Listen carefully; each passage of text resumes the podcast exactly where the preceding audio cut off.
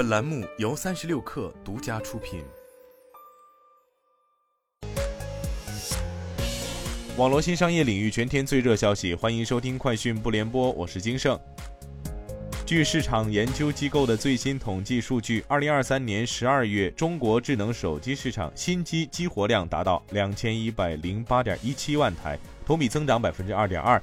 其中，小米超越苹果，以百分之十六点五的市场份额登顶中国第一；苹果以百分之十五点九排名第二，同比大跌百分之十七点七。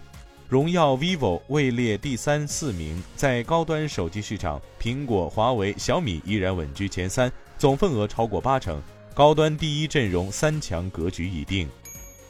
数据显示，到二零二五年，节能与新能源汽车人才缺口预计将达到一百零三万人。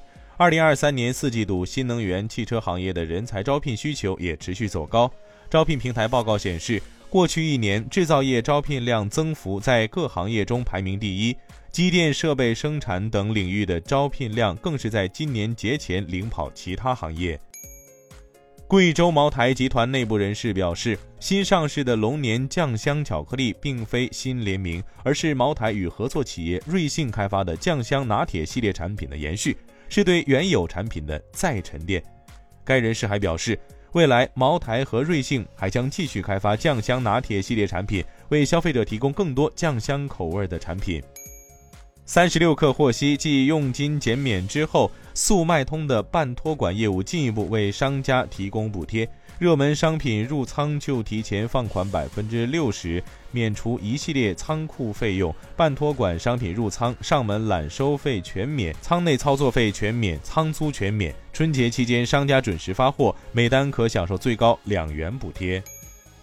有网友在雷军微博下评论：“雷总敢不敢年前定个价？”雷军回应称：“不着急，等这轮测试结束，质量第一。”知情人士称，安踏旗下体育用品公司亚马芬体育寻求在美国 IPO 中筹集至多十八亿美元资金。亚马芬体育拥有始祖鸟、威尔胜网球拍和萨洛蒙滑雪靴等知名品牌。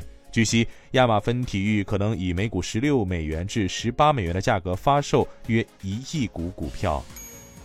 据多家媒体报道，花旗集团 CEO 范杰恩上周四与多位董事总经理召开电话会议。讨论该行全面改革计划，涉及本周裁掉更多管理层职位，并讲述与巴菲特的用餐经历。范杰恩表示，有关下一轮重组的更多消息，最快将于本周公布。以上就是今天的全部内容，咱们明天见。